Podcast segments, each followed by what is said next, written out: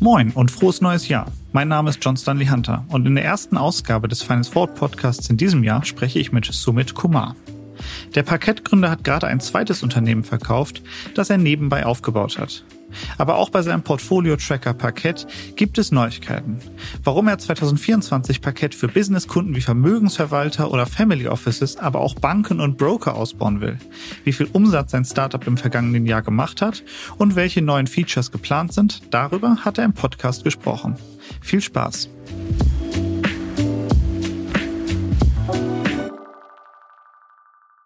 Moin Zubit, herzlich willkommen zurück beim Finance Forward Podcast. Moin John, vielen Dank für die Einladung und frohes Neues. Frohes neues Jahr. Ich habe neulich gesehen, du hast auf LinkedIn gepostet, ähm, du hast ein Unternehmen verkauft. Ich dachte erstmal, was? Er verkauft Parkett? Nee, es geht um Side-Hustle, den du gemacht hast.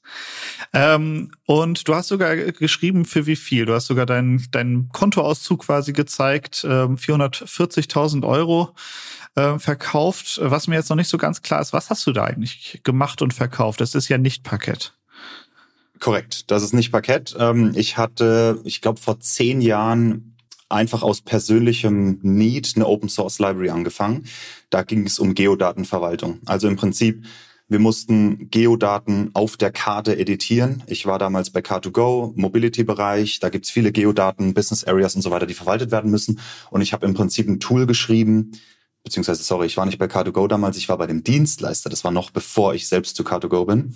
Ähm, und wir mussten Geodaten verwalten, beziehungsweise Car2Go musste das und ich habe ein Tool geschrieben, um das zu vereinfachen. Davor wurden Geodaten in Excel-Files editiert.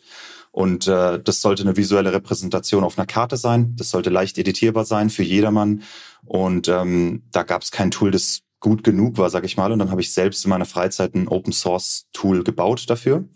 Und das habe ich zehn Jahre lang maintained, wirklich pur Open Source on the side. Da ging es überhaupt nicht um Profit oder sonst irgendwas, äh, gar nichts. Aber irgendwann wurde es eben sehr aufwendig und ich habe auch gesehen, immer mehr Firmen und auch ähm, Governments, also Länder und Gremien und so weiter, Ministerien haben das genutzt, auch die NASA und so weiter. Und äh, da gab es immer spezielle Anforderungen. Und irgendwann habe ich gesagt, okay, ähm, um das zu finanzieren, die Entwicklung, muss ich jetzt so eine Art Pro-Plan einführen. Und dann habe ich eben gesagt, ab jetzt gibt's äh, Enterprise Support und ne, habe so ein kleines Business drumherum gemacht. Das war vor zwei, drei Jahren ungefähr. Mhm.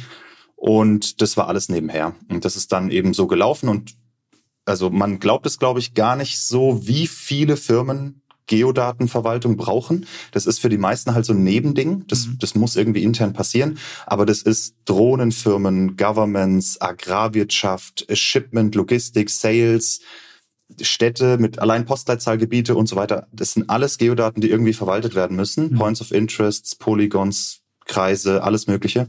Und wir haben im Prinzip das Photoshop für Geodaten sozusagen äh, da gebaut. Und das lief alles immer nebenher. Ich habe da ein paar Stunden im Monat äh, investiert.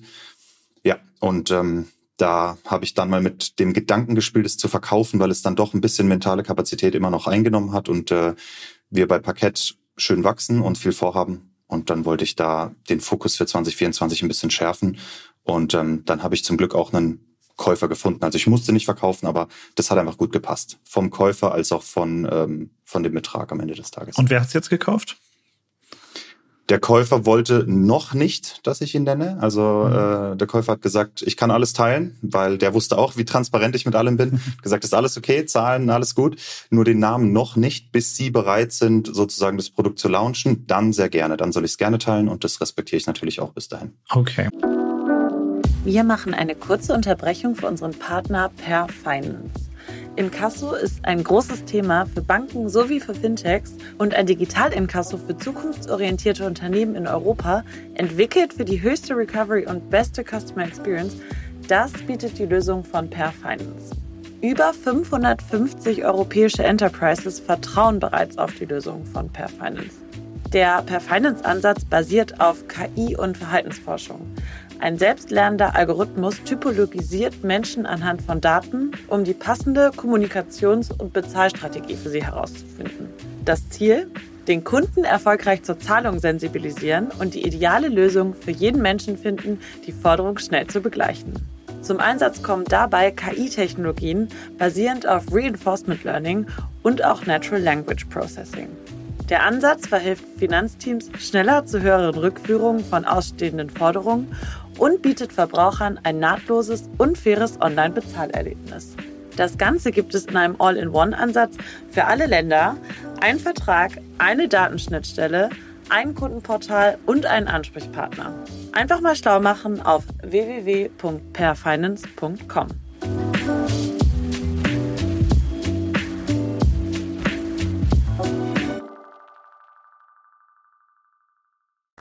Du hast ähm, letztes Jahr, als du bei uns im Podcast warst, schon mal angedeutet, dass du häufig äh, Sachen nebenbei hast. Du hast immer irgendwie zwei, drei Side-Hustles, äh, an denen du arbeitest oder zumindest Gedanken, die du prüfst. Ähm, was hast du, woran arbeitest du noch oder worüber denkst du gerade noch nach nebenbei? Also nachdenken tue ich über klein und große Dinge. Ähm, ich habe öfter mal, ich sag mal, gescherzt damit, dass wenn ich unendlich Budget hätte oder viele hunderte Millionen, dass ich eine neue Bahn probieren würde. Erstmal eine Strecke, aber das ist ein bisschen übertrieben. Aber so blöd es klingt, es ist ein, es gibt so Themen, die mich einfach interessieren und dann beschäftige ich mich damit. Es gibt aber auch kleine Dinge, wo ich überlege, ähm, mal ins Hardware-Business zu gehen und so weiter. Aber am Ende des Tages, es macht mir Spaß, Firmen zu gründen. Es macht mir Spaß, Businessmodelle auszuprobieren. Es macht mir Spaß, so eine Challenge zu setzen und zu sagen, kann man das innerhalb von einem Wochenende validieren oder zumindest ein einen großen Datensatz rauskriegen, um zu sagen, es macht Sinn weiterzumachen oder in einer Woche oder in einem Monat. Und ähm, da geht's auch um B2B-SaaS-Geschichten. Aber auf der anderen Seite muss ich auch sagen, ich versuche ein bisschen zu optimieren, was ähm, dass die Sachen, die ich mache, sich auch gegenseitig so ein bisschen befruchten. Ne? Also mhm. mit Parkett habe ich zum Beispiel jetzt eine große Audience und ein gutes Standing in der Fintech-Industrie hingebekommen, zumindest im B2C-Bereich. Es macht natürlich Sinn, dass ich vielleicht das nächste Projekt, dass es irgendwie da anknüpft und sich das gegenseitig befruchtet und nicht was komplett Separates mache wie, ähm, wie Geodatenverwaltung zum Beispiel oder so.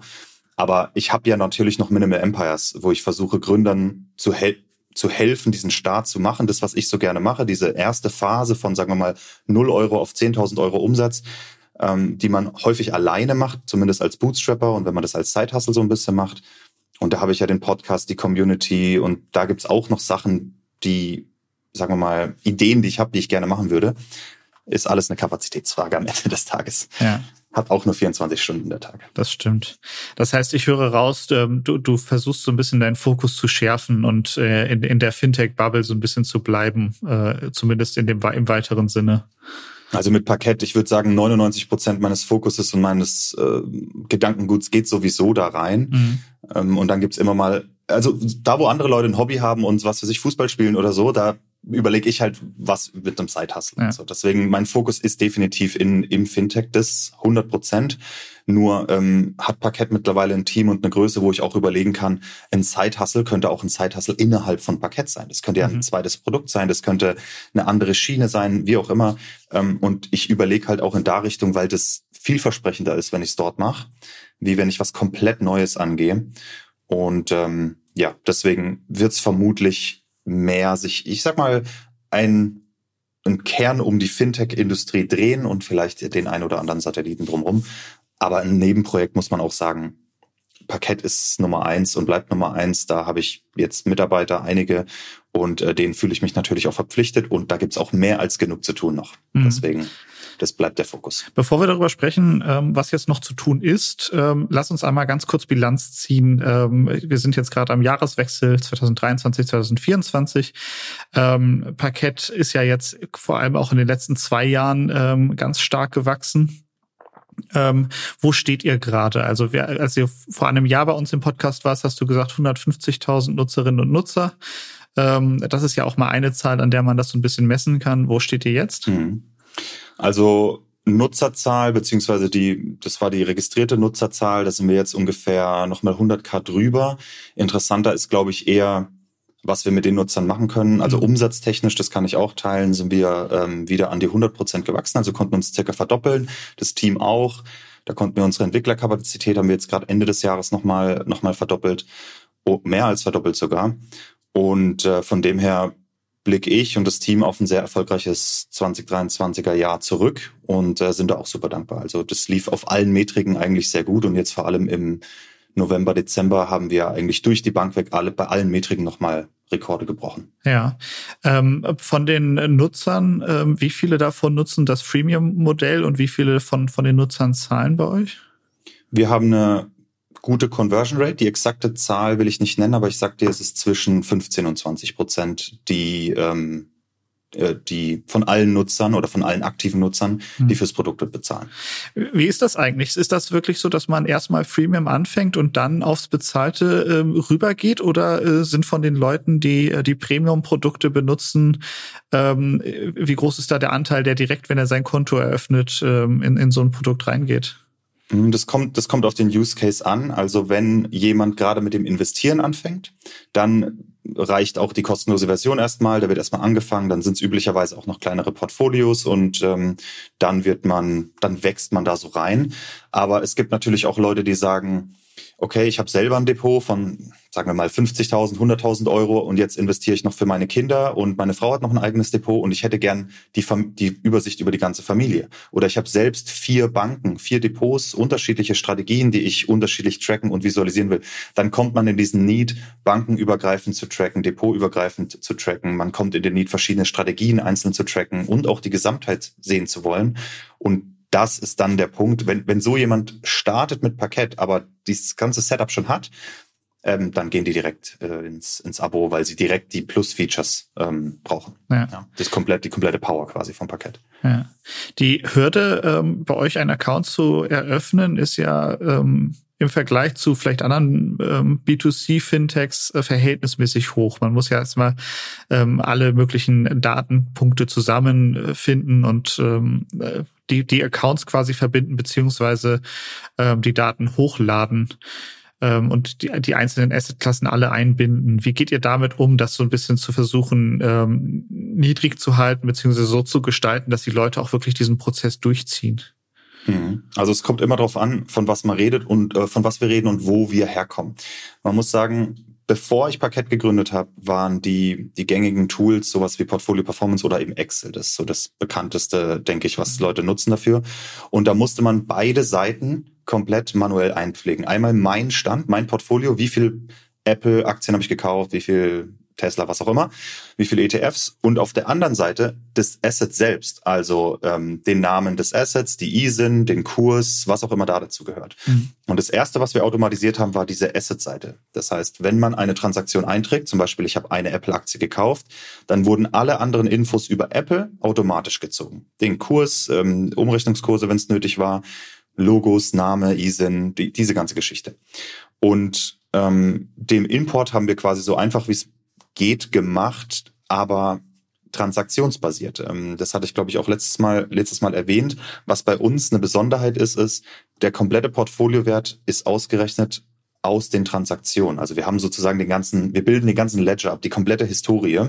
Mhm. Das heißt, wir können auf den Cent genau ausrechnen, realisierte Gewinne, Steuern, Gebühren, diese ganzen, eine sehr äh, krasse Datentiefe. Das Problem ist, dass die Schnittstellen, die heute über PSD2 zu Banken ähm, bestehen, bieten keine Transaktionshistorie an, sondern nur den aktuellen Stand. Mhm. Und alle, fast alle Player, die heute eine, einen, ähm, einen automatischen Sync anbieten, die können nur soweit ich das weiß, ich habe nicht alle getestet, ähm, den aktuellen Stand synchronisieren. Also ich habe zehn Apple-Aktien.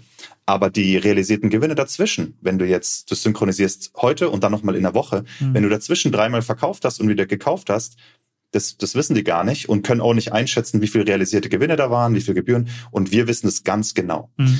Und diese Besonderheit an Datentiefe, sagen wir mal, ist sehr viel Arbeit mit einer Bank zu synchronisieren. Und das haben wir, sind wir letztes Jahr angegangen im Dezember, also jetzt 2023 im Dezember. Ähm, und wir testen das gerade Beta mit der ersten Bank, mit Trade Republic. Das habe ich auch schon auf YouTube ähm, gezeigt, die Demo. Im Team wird es fleißig getestet. Und damit gehen wir jetzt äh, wahrscheinlich noch im Januar, mindestens mal erstes Quartal, kommen die ersten Banken, mit denen wir automatisch synchronisieren und die gleiche Datentiefe liefern können. Mhm. Das Hauptproblem, warum das so lange dauert, ist nicht die, Trans die, äh, die Synchronisierung selbst, sondern weil man diese ganzen Asset ähm, Events abbilden muss, also Spin-offs und sowas. Wenn jemand, wenn wir eine Transaktion reinkriegen, dass jemand Daimler gekauft hat vor fünf Jahren, mhm. dann hat der jetzt ein Drittel Daimler Trucks drin. Und es muss alles automatisch passieren. Mhm. Und diese ganzen Events abzubilden, das ist die eigentliche Challenge und an der haben wir jetzt Wochen und Monate gearbeitet. Ähm, genau, also der automatische Sync, der Autosync, so wie wir ihn nennen, der kommt und dann mit einer Datentiefe, die, glaube ich, ähm, unmatched ist oder ja, wenig, wenig verbreitet ist. Inwiefern ist das denn im Interesse von Trade Republic und Co., wenn sowas dann möglich ist, beziehungsweise für, mit, mit, mit euch sowas einzugehen? Ich, für die müsste es ja eigentlich heißen, wir wollen die Nutzerinnen und Nutzer bei uns behalten. Also die würden wahrscheinlich eher versuchen, selber ähm, ja, ver vergleichbare äh, Dinge aufzubauen in, in ihrer App und nicht, dass, dass die Leute dann noch zu euch gehen. Also ich kann nicht für Trade Republic sprechen, aber ich würde das, ich hätte die gleiche Einschätzung, mhm. dass, ähm, dass eine Bank oder ein Broker natürlich das User Interface für den User stellen will, damit man da Upsells machen kann, damit man die eigenen Produkte verkaufen kann und so weiter. Ähm, und es ist ja auch völlig in Ordnung. Nur auf der anderen Seite die meisten Nutzer oder Nutzer, die sich für so ein Tool wie Parkett interessieren, haben nicht nur ein Depot, haben mhm. nicht nur einen, einen Broker und dementsprechend will man eben die Gesamtübersicht haben. Und vor allem, wenn es dann Richtung geht, ich habe eine Familie, das ich tracken will oder verschiedene Strategien oder dann eben in den Businessbereich, ich habe zehn Kunden und will deren Portfolios tracken und so weiter, dann, ähm, dann reicht es bei der Bank nicht mehr aus.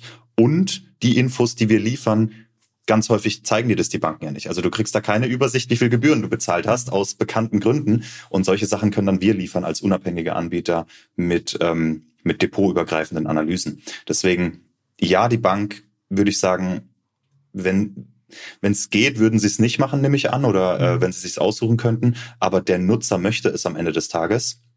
Und, und meiner Meinung nach braucht es auch in, in gewissen Situationen.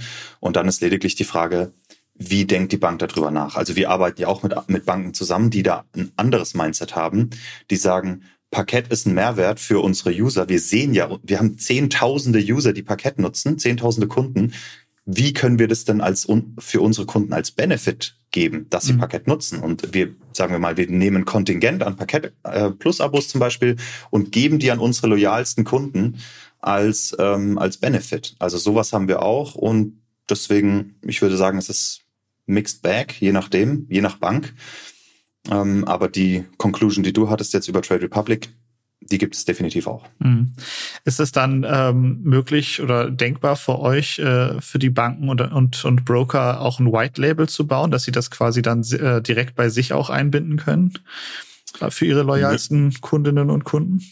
Möglich wäre das an sich. Äh, wir haben das jetzt, also wir bewerben das nicht als Produkt oder so. Die Diskussion gab es natürlich, aber also ich, ich bin mal ehrlich, wir sind ein kleines Startup, ein Bootstrap Startup. Wenn eine große Bank zu uns kommt und sagt, ähm, wir würden gerne über ein White Label Produkt reden, dann heißt es für uns erstmal sechs Monate fokussiert da drauf, Sales-Prozess, Compliance-Prozess und dann auch noch das Produkt so bauen, wie sie es gerne hätten. Das ist so ein riesen Risiko mhm. für uns als, als Firma.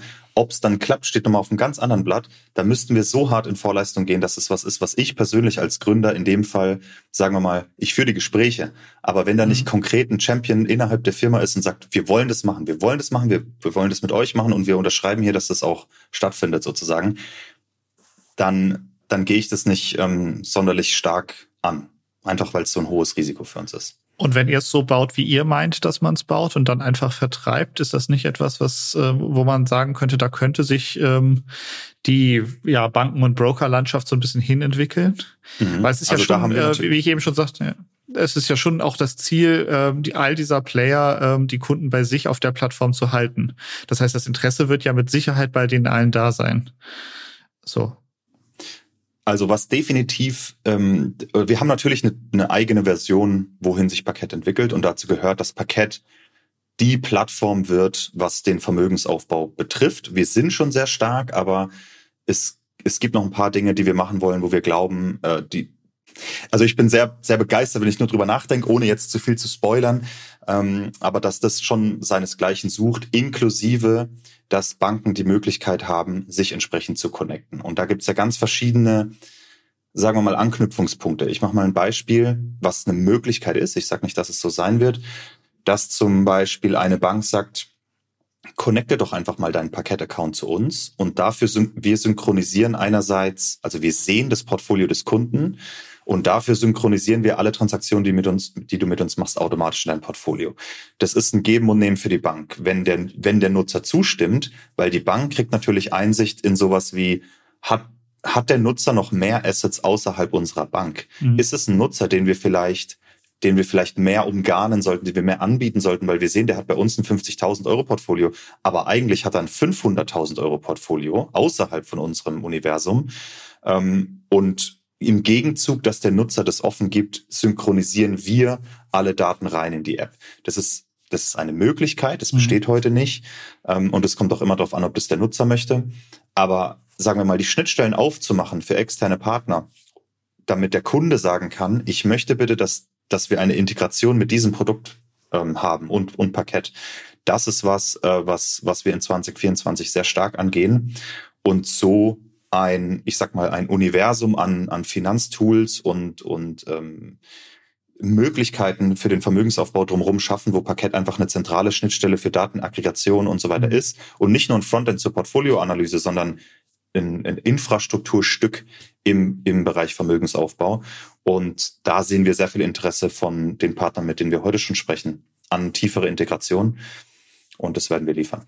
Du hast ähm, eben schon einmal gesagt, äh, du könntest dir auch vorstellen, mal ein Zeithassel innerhalb von Parkett zu machen. Ähm, an dieser Stelle fällt mir ein, ähm, wenn ihr das alles so zusammenführt, ähm, ist ja ein ähm, Painpoint eurer, eurer Nutzer äh, immer noch die Steuererklärung. Also wenn man sehr viele verschiedene ähm, ja, Broker nutzt oder verschiedene Assetklassen bei verschiedenen Anbietern äh, hat, muss man das alles irgendwie zusammenführen. Das, den Teil macht ihr ja dann schon. Das heißt, äh, wäre es da denkbar, dass ihr dann auch noch in den Teil der Steuererklärung ein bisschen mit reingeht? Wir können, also das, das Ding ist, wir können als Reporting-Tool natürlich Daten bereitstellen, aber die wir können nicht garantieren, dass es 100% akkurat ist, was für die Steuer notwendig ist. Warum? Weil wenn ein Nutzer, bei uns können ja äh, Transaktionen komplett anonym hochgeladen werden. Mhm.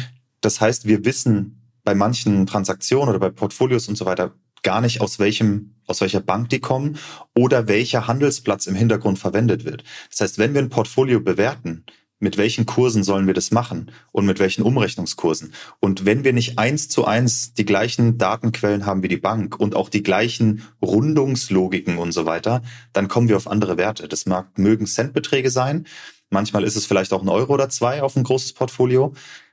Aber solange wir das nicht garantieren können, glaube ich, können wir nichts machen, was steuerlich ähm, quasi die Wahrheit darstellt. Mhm. Das heißt, wir können Informationen geben, aber wir müssen auch klar sagen, für den akkuratesten Wert, den du in deiner Steuererklärung verwenden musst, musst du bei der Bank gucken, weil die haben es im Endeffekt abgewickelt, sind dafür verantwortlich und werden auch überwacht, um, um das zu tun. Und solange wir diese Datenquellen nicht kennen oder nicht genau so nachvollziehen können, können wir nicht das gleiche, können wir nicht garantieren, dass wir aufs gleiche Ergebnis kommen. Ja, ja, das ist verständlich. Ihr seid ja auch sehr stark auf der Informationsebene ähm, aktiv da jetzt äh, in, in Steuererklärung ähm, konkret reinzugehen oder sie für die Nutzer zu machen, wäre wahrscheinlich, glaube ich, wirklich ein paar Steps zu weit.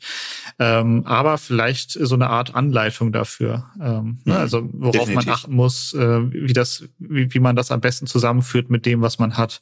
Und dass man dann die Daten äh, validieren muss, ist natürlich klar bei den, bei den jeweiligen Anbietern. Ich glaube, damit genau. würdet ihr euch ein zu großes Haftungsrisiko auch aufnehmen. Aktuell zumindest, aber ähm, wir können ja immer näher an die Experience dran. Zum Beispiel eine Sache, die wir jetzt ähm, im Januar äh, wahrscheinlich schon liefern werden, ist, dass wir den Nutzern einfach sagen, hey, schau mal, du hast so und so viel Dividenden in diesen und Ländern bekommen, laut den Portfolios, die du hast.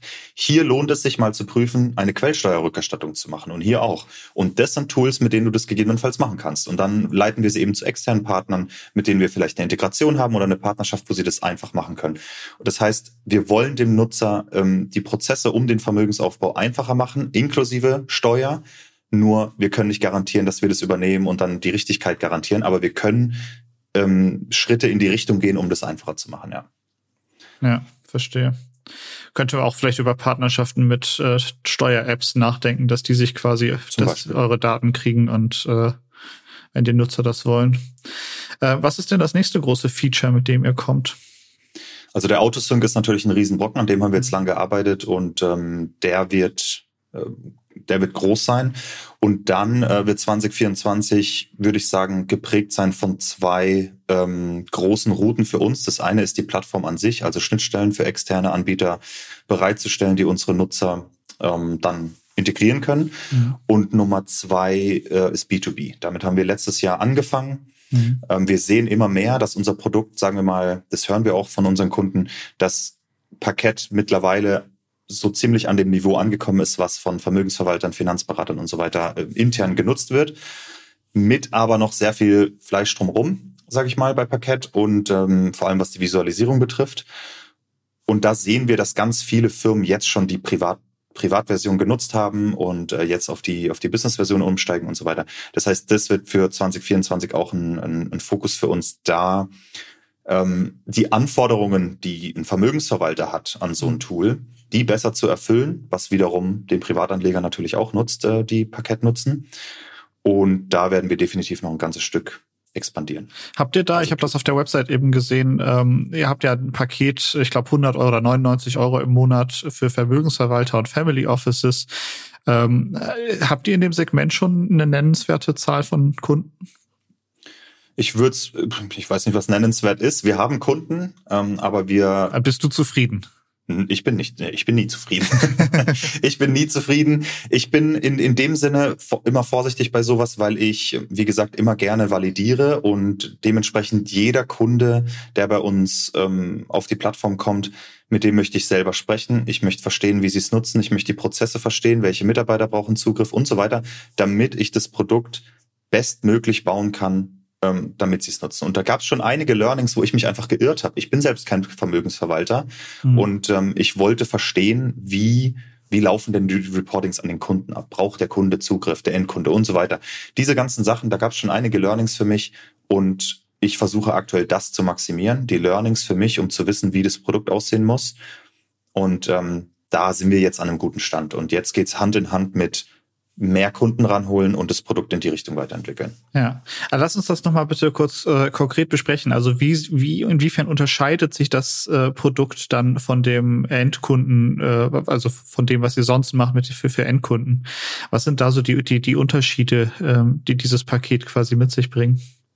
Überwiegend geht es um um Dinge drumherum. Also die Kernanalysefunktionen sind sind die gleichen. Äh, es gibt mhm. vielleicht noch mehr Analysen, die wir bereitstellen müssen, aber die gibt es dann auch für die Endkunden. Das ist, das ist völlig, äh, völlig deckungsgleich. Ähm, aber zum Beispiel muss ein Vermögensverwalter, also ein Privatanleger hat vielleicht fünf Portfolios, vielleicht mal 15, ja, maximal, was, was an verschiedenen Depots und Portfolios ähm, getrackt wird. Aber ein Vermögensverwalter hat vielleicht 400 Kunden und jeder dieser 400 Kunden hat drei Depots. Das heißt, wir reden schon mal von, einer, von einem ganz anderen Management der verschiedenen Portfolios. Äh, allein vom UI her, das alles, das alles zu handeln. Das heißt, es gibt so ein Layer oben drüber, über dem Portfolio-Tracking, das wir heute für Privatanleger haben, wo es einfach um äh, Unternehmensmanagement geht. Man hat seine Kunden, man hat seine Ver Berater, ähm, man hat seine verschiedenen Portfolios und so weiter, ein paar andere Filtermöglichkeiten und so. Also einfach on top eine Art Account Management und dann hinten raus das Reporting. Mhm. Ähm, ein Privatanleger braucht üblicherweise keinen PDF-Report. Aber ein Vermögensverwalter schickt einmal im Quartal einen PDF-Report an seine Kunden. Und dass der dann auch entsprechend gebrandet ist und das eigene Firmenlogo drauf ist und so solche Geschichten. Das heißt, das ist das Schöne. Das Kernprodukt ist das gleiche eigentlich, aber es werden einfach noch ein paar Sachen angeflanscht, die für Privatanleger uninteressant sind, aber für Businesskunden eben relevant sind. Mhm. Und ähm, genau, das haben wir jetzt besser verstanden und da wird es auch hingehen, ja. Da muss ich aber sagen, ist das Pricing für mich jetzt nicht so ganz logisch. Also wenn ich jetzt als ähm, als einfacher Nutzer zu euch komme, zahle ich für das Plus äh, äh, Abo quasi 9,99 Euro im Monat äh, und ein Vermögensverwalter zahlt für all das, was du gerade genannt hast, 99 Euro im Monat. Ähm, das äh, skaliert ja ganz ein bisschen unterschiedlich. Also der Vermögensverwalter kriegt am Ende ein bisschen mehr für sein Geld als äh, der einfache das, Nutzer? Das kommt auf die Anzahl der Portfolios an. Also wir haben jetzt natürlich noch ein kleines Datenset an Vermögensverwaltern, aber es wird, also es ist keine Frage, dass wir pricingmäßig dazulernen müssen, wo was skaliert. Aber am Ende müssen wir auch noch lernen, wie skalieren denn die B2B-Kunden und es gibt verschiedene B2B-Kunden, welche davon ähm, für welche haben wir den Product Market Fit, was am besten passt. Mhm. Es kann ja einmal die Portfoliogröße sein. Ich habe wenige Portfolios, aber die sind im hunderte Millionen Bereich. Oder ich habe einfach einen Haufen Assets, zehntausende Assets, mhm. hunderttausende Assets, vielleicht exotische Assets, wo wir die Daten einkaufen müssen. Oder ich habe einfach sehr viele Portfolios. Also ich habe 1000, 2000, 10.000 unterschiedliche Portfolios.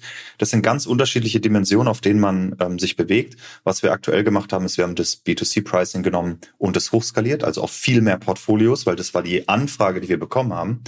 Aber jetzt sind wir, wie gesagt, in dieser Learning Phase äh, mit B2B-Kunden und dann werden sich sicherlich, sicherlich hier und da noch verschiedene Cases herausstellen.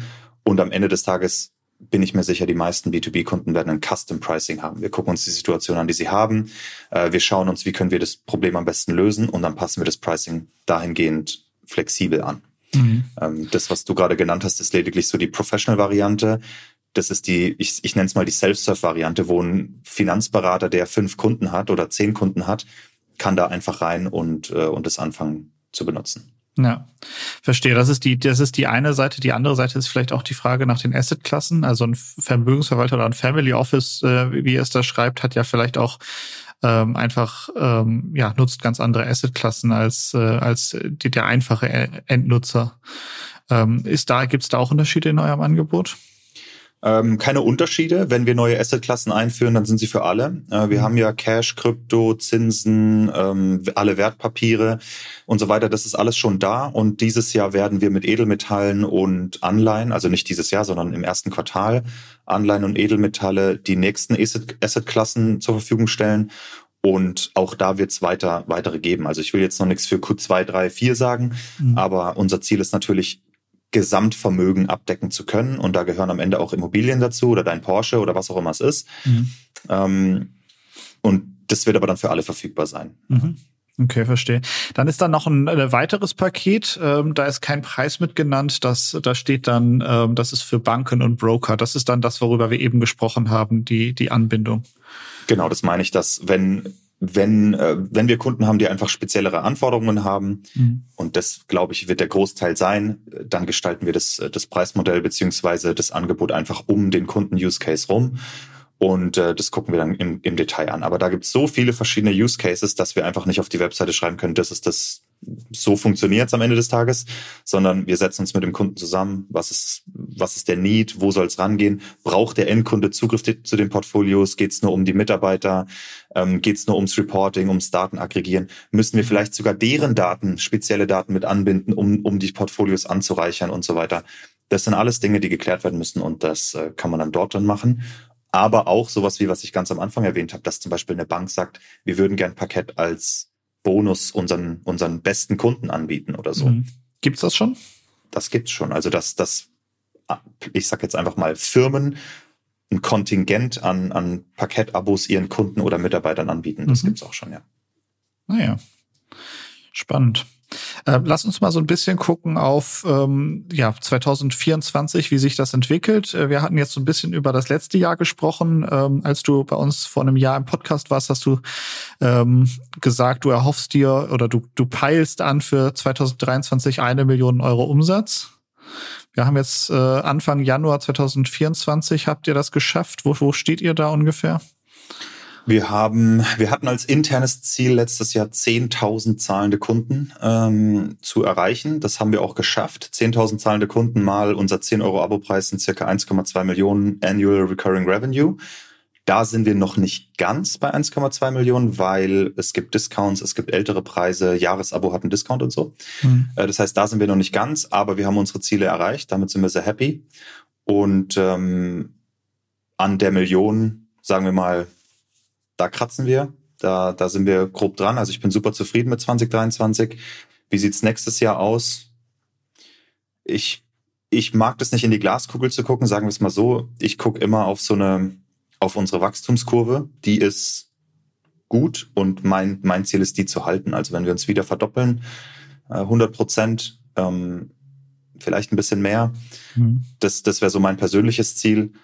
Aber ich habe jetzt noch kein offizielles, offizielles Ziel äh, jetzt im Team irgendwie angebracht. Da, da geht's hin oder so. Das ist jetzt wirklich nur ich persönlich. Also wenn mein Team zuhört, nehmt es jetzt noch nicht als, äh, als ähm, das Aushängeschild für unser internes Ziel. Aber ich persönlich möchte natürlich, dass wir unser Wachstum halten oder beschleunigen können. Mhm. Vor allem als Bootstrapped-Firma äh, ist es was, wo wir als Team einfach sehr stolz drauf sein können, glaube ich, dass wir, äh, dass wir so ein Wachstum hinlegen und mhm. uns behaupten in dem kompetitiven Umfeld. Es ist ja auch ein, also ihr bewegt euch ja in einem Markt, der ähm, vor allem so in den letzten fünf Jahren echt Höhen und Tiefen äh, erlebt hat. Also wenn man sich alleine einfach die ähm, Nutzerzahlen von ähm, Neo-Brokern und ähm, jungen neuen Anlegerinnen und Anlegern anschaut, äh, da gab es dann auch äh, ja Phasen, in denen es äh, sehr nach oben gegangen ist, in denen es sehr stark gewachsen ist und dann gab es wieder Phasen, wo das wieder stark zurückgegangen ist, äh, so auch mit den Kryptomärkten etc. Ähm, Trifft euch das genauso volatil oder ist eure Zielgruppe ein bisschen gefestigter, weil sie, ähm, weil sie in die zweite Ebene gehen? Also diese, also nicht jeder, der ein Trade Republic Konto eröffnet, wird sich direkt ein Parkett-Konto eröffnen. Ich glaube, dafür braucht es noch mal so ein bisschen mehr ähm, ja, Langfristplanung. Ähm, merkt ihr das genauso stark oder seid ihr da so ein bisschen planungssicherer mit eurer Kundengruppe? Mehrere Ansatzpunkte, würde ich sagen. Also das eine ist der, wir sehen natürlich, dass Nutzer äh, als Kündigungsgrund oder als, sie löschen ihren Account bei Parkett, nicht jetzt unbedingt Abo-Kündigung, sondern wenn User ihren Account löschen, äh, können sie einen Grund angeben. Und da haben wir in der Phase, vor allem Anfang 2023, gesehen, dass Leute ihren Account gelöscht haben, weil sie aufgehört haben mit dem Investieren.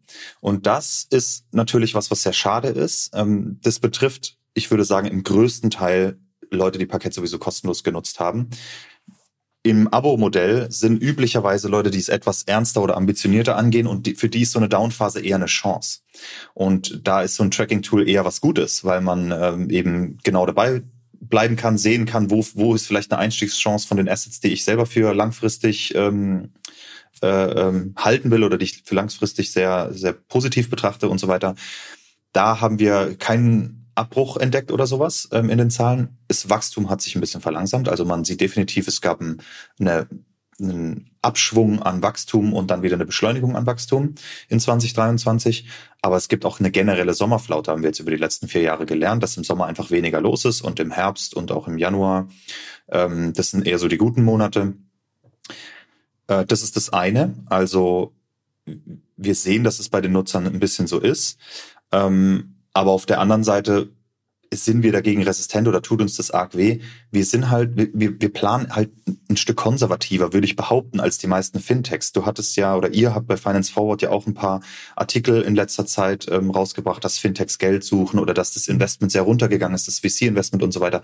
Und dadurch, dass wir bootstrapped sind, wir wir wirtschaften nur profitabel. Wir machen alles ein bisschen konservativer. Und als wir gesehen haben, okay, die Märkte gehen runter und die, ähm, sagen wir mal, die Zeiten werden härter. Ich fasse es mal so zusammen. Ende 2022 oder November war das schon, haben wir schon Vorbereitungen getroffen, wie wir falls es in eine Rezession geht, falls wir weniger Nutzer nicht nur akquirieren können, sondern auch Nutzer verlieren, wie können wir das überstehen? Und da haben wir eine, ich sag mal, eine lange Liste an Maßnahmen aufgeschrieben, die wir machen können. Und die haben wir durchgezogen. Und dann war das aber nicht so, dass unser Wachstum weniger geworden ist oder negativ, sondern lediglich ein bisschen langsamer geworden. Aber ähm, trotzdem hatten wir eben diesen, diesen Puffer, diesen Sicherheitspuffer, was sehr gut war für uns. Das heißt, am Ende des Tages konnten wir das komplette Jahr wachsen. Und ähm, wir gehen wir gehen wahrscheinlich weniger Riesen, Risiken ein. Das ist einfach so. Und wir, wir, also ich würde nichts machen, was die Firma unprofitabel macht. Mhm. Ganz einfach, weil, weil es uns viel stärker treffen würde. Ohne, also wenn wir nicht profitabel sind, jetzt wir haben natürlich einen Cash-Puffer, aber ohne Profitabilität gibt es uns nicht mehr lange. Und ähm, das ist ja der Sinn einer Firma im Endeffekt, ja, möglichst langfristig einen Mehrwert zu schaffen für die Nutzer und das auch noch profitabel. Und genauso agieren wir. Und dementsprechend hat uns das nicht so arg getroffen wie viele andere Fintech-Kollegen, würde ich sagen. Ähm, ja, einfach weil wir den Luxus haben, da nicht auf Investoren angewiesen zu sein, die plötzlich irgendwie unsere Strategie ändern wollen oder irgendwie sowas. Du hast es jetzt gerade schon gesagt, Januar ist ein sehr starker Monat, also ein Jahreswechsel ist ja immer eine Zeit, in der Leute nochmal alles überprüfen und checken, ähm, ihr Portfolio vielleicht nochmal so ein bisschen sortieren wollen, ordnen wollen, sich damit auseinandersetzen. Ähm, das ist natürlich dann auch eure Chance. Äh, wenn du jetzt sagst, ähm, ihr macht jetzt nichts, was euch unprofitabel macht und ihr äh, arbeitet profitabel, das begrenzt gegenüber ähm, VC-finanzierten Playern äh, natürlich euer Marketingbudget auch. Mhm. Äh, wie geht ihr in so einen Januar rein, wo ihr wisst, okay, die Leute werden es wahrscheinlich googeln, die Leute werden auf der Suche sein nach Tools wie ihr, aber vielleicht äh, habt ihr nicht das gleiche Marketingbudget wie ähm, GetQuinn oder Holistic oder FinCraft oder wie sie alle heißen. Ja, also ich kann dir definitiv sagen, dass wir nicht das gleiche Marketingbudget haben. Das, äh, das weiß ich ziemlich sicher. Ähm, und die ersten zwei Jahre, also oder mal anders gesagt, wir müssen im Marketing einfach ein Stück kreativer sein. Das, das ist einfach so. Und bisher konnten wir uns ja ganz gut behaupten. Ich, ich kenne jetzt nicht die Zahlen der Mitbewerber, aber ich würde behaupten, wir sind nach Umsatz der größte Portfolio-Tracker. Nach Usern, aktiven Usern und so weiter weiß ich es nicht. Ich habe natürlich meine Vermutung, aber sagen wir mal, wir spielen oben mit. Und das als Bootstrap-Firma, das meine ich, da kann unser Team wirklich sehr, sehr stolz drauf sein. Und deswegen, wir haben Pläne, wie wir den Rückenwind des Marktes mitnehmen können. Und das ist nicht nur der Januar, das ist November, das ist Dezember, das fängt mit Black Friday an, das geht über den Dezember und so weiter ähm, sehr gut mit. Und das spielen wir natürlich aus. Aber wir haben viel auf langfristige Assets gesetzt, sagen wir mal Suchmaschinenoptimierung, einen YouTube-Kanal, E-Mail-Marketing und so weiter. Das Freemium-Modell an sich ist ja schon ein Marketing-Tool mhm. in sich im, im Endeffekt. Und ähm, das funktioniert für uns für, funktioniert für uns sehr gut. Und wir haben 2023 viele verschiedene Kanäle noch zusätzlich getestet, auch Paid Ads und solche Geschichten, die man dann mit Kapital skalieren könnte. Ähm, und bei manchen waren wir erfolgreich, die werden wir weiter bespielen und bei anderen nicht so stark. Und die bleiben dann vielleicht eher auf Sparflamme. Deswegen, ich mache mir überhaupt keine Sorgen, dass wir unser, unsere Customer Acquisition ähm, ausnutzen können im Januar und so weiter. Können wir den kompletten Markt voll spammen mit Ads, dass wir überall, nein, können wir nicht. Aber ist das profitabel? Das steht nochmal auf einem ganz anderen Blatt. Und ja, kurzfristig kann jemand mit VC-Kapital sagen wir mal, den Markt komplett überrollen mit eigener Werbung und so weiter. Aber ob es die Firma in fünf Jahren noch gibt, ist eine ganz andere Geschichte. Das muss schließlich konverten. Die Leute müssen Geld ausgeben. Irgendwo muss der Return da sein.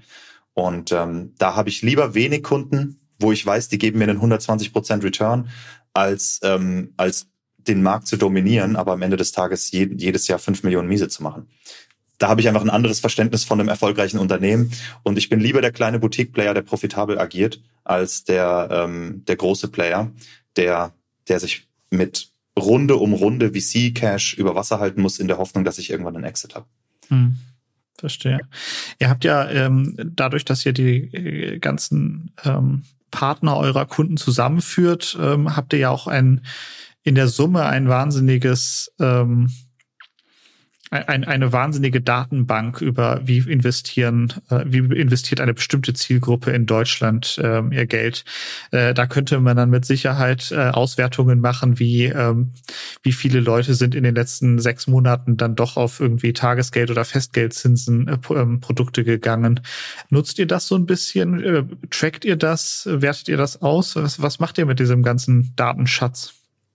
Bisher machen wir ist nur sehr rudimentär. Also es gibt immer mal wieder Dinge, wo wir sagen, die sind interessant, lass uns die mal, äh, lass uns die mal aggregiert anschauen, was passiert ist. Eine Sache ist zum Beispiel, wie viel Kapital hat sich denn bei den Neo-Brokern vor allem durch diese, durch diese Zinsangebote, die sie so gepusht haben. Ne? Trade Republic mhm. hat angefangen, Scalable ist nachgezogen und so weiter. Wie hat sich denn da das investierte Kapital so ein bisschen verschoben? Und da haben wir dann einfach mal geteilt, was die Parkett-Community als Ganzes an, an Zinsen zum Beispiel bekommt pro Neo-Broker. Das haben wir viel mhm. auf, auf LinkedIn geteilt. Und ähm, das ist zum Beispiel sehr überraschend und daraus lassen sich natürlich Rückschlüsse dann wiederum ziehen, wie viel Cash-Kapital liegt denn eigentlich so bei Trade Republic, wie viel liegt bei Scalable und so. Ähm, und ist es rausgeflossen aus den Portfolios, aus den Aktien oder ist, kam das von anderen Banken rüber und so weiter? Das sind sehr interessante Insights natürlich. Wir fangen an, die nach und nach so ein bisschen zu teilen mit der Community ähm, und, und generell, weil sie einfach interessant sind, glaube ich. Ähm, wir planen damit noch ein bisschen mehr zu machen, aber das ist ganz am Anfangsstadium. Das ist auch noch nicht, ich würde sagen, noch nicht der Rede wert, aber ich stimme dir zu, dass man da natürlich ein Bild kriegt über die äh, über die Privatanleger in, in Deutschland beziehungsweise in der Dachregion, die kaum jemand hat, also auch eine Bank nicht, weil eben die, die Geldflüsse zwischen den Banken ähm, einer Bank nicht vorliegen, aber uns mhm. eben schon. Und dann auch noch mit Gebühren dabei, mit Steuern dabei und den realisierten Gewinnen. Verkaufen Leute eher oder nicht, mit Gewinn oder nicht und so weiter und so weiter. Das sind super interessante, aggregierte ähm, Ströme, sag ich mal, mhm. die, wo man definitiv noch mehr draus machen kann. Und wir planen schon, da ein paar Reports zu liefern, äh, sozusagen als das ist der Stand der, der deutschen Privatanleger oder äh, der Status und ne, was, was sind Trends, die man rauszieht und so weiter. Mhm. Da wird definitiv noch was kommen, aber das ist noch sehr am Anfang. Mhm. Ähm, somit vor einem Jahr hast du gesagt 150.000 Nutzerinnen und Nutzer. Jetzt hast du gesagt, es sind nochmal 100.000 dazugekommen. Du willst nicht in die Glaskugel schauen, aber ich finde, zum Abschluss würde ich gerne einmal wissen, wenn wir in einem Jahr sprechen, wo steht ihr denn da? Also ich kann dir definitiv sagen, dass ich mich mehr auf die Anzahl der B2B-Kunden konzentrieren werde als auf die ähm, Endkonsumenten. Also ob wir mhm. jetzt 300, 400 oder 500.000 Endkunden haben, das, der, der Erfolg misst sich für mich persönlich dann an den B2B-Kunden. Ähm, und natürlich das, also ne, unser B2C-Geschäft soll weiter wachsen. Also äh, das, mhm. Äh, das ist eine Wahnsinns-Community und ich mache das super gerne. Aber wenn wir natürlich was Neues starten, dann ist das für mich ähm, oder was zusätzlich, dann ist das für mich persönlich natürlich der äh, der Fokus, wo ich sage, da, wo sollen wir A, B, C erreichen, um um erfolgreich zu sein. Jetzt was unsere Kunden insgesamt betrifft, ich glaube, wir sollten die Metrik bald wechseln, um, hm. um Privatkunden und B2B-Kunden ähm, unter einen Hut zu bringen. Und es ist eher das getrackte Vermögen. Wie mhm. viel insgesamt, wie viel Vermögen liegt auf der Plattform? Und da würde ich mich gern dieses Jahr, ich sag mal, verdreifachen. Ja, das, den Betrag will ich jetzt nicht nennen, welches, wie viel das sind aktuell. Ähm, aber wenn wir uns da verdreifachen können, dann glaube ich, haben wir wieder ein sehr gutes Jahr. Mhm. Das ist natürlich etwas, wo ihr euch mit der mit dem Kundenwachstum äh, wächst natürlich, aber eure Kunden an sich natürlich auch äh, ihr, ihr äh, ihr Vermögen aufbauen. Ähm, es ist aber auch etwas, ähm, was mit den Markt, Marktbedingungen schwingt. Ne? Also ich meine, wenn die Märkte so ein bisschen runtergehen, dann wird das auch wieder wieder senken. Na gut, wenn 30, wenn der Markt 30 Prozent runtergeht, dann natürlich, ja. Mhm. Ähm, dass das Marktschwankungen unterliegt, ist auf jeden Fall. Aber man kann ja auch statt ähm, statt dem Portfoliowert kann man ja das investierte Kapital auch nehmen mhm. und dann sagen, okay, wie viel, Kapi wie viel investiertes Kapital wird denn bei uns getrackt, unabhängig von der Performance. Auch das mhm. können wir uns natürlich ähm, anschauen als, als aggregierte Metrik. Und beides gibt natürlich einen guten, einen guten Wert. Ähm, weil der muss genauso steigen. Also wenn ich sage, wir würden gerne äh, unseren Portfoliowert oder unser getracktes Vermögen verdreifachen, dann meine ich nicht, dass alle unsere Kunden 200 Prozent ähm, Gains machen. Das wäre auch gut, wünsche ich unseren mhm. Kunden definitiv. Aber das würde ich dann noch nicht als unseren Erfolg verbuchen, sondern das investierte Kapital ist natürlich das, was verdreifacht werden soll. Genau. Okay, ja, dann lass uns da mal drauf schauen, ähm, wenn wir das nächste Mal sprechen. Vielen lieben Dank an dieser Stelle und äh, bis zum nächsten Mal bei Fairness Forward. Danke für die Einladung, John, und guten Start ins neue Jahr. Dir auch.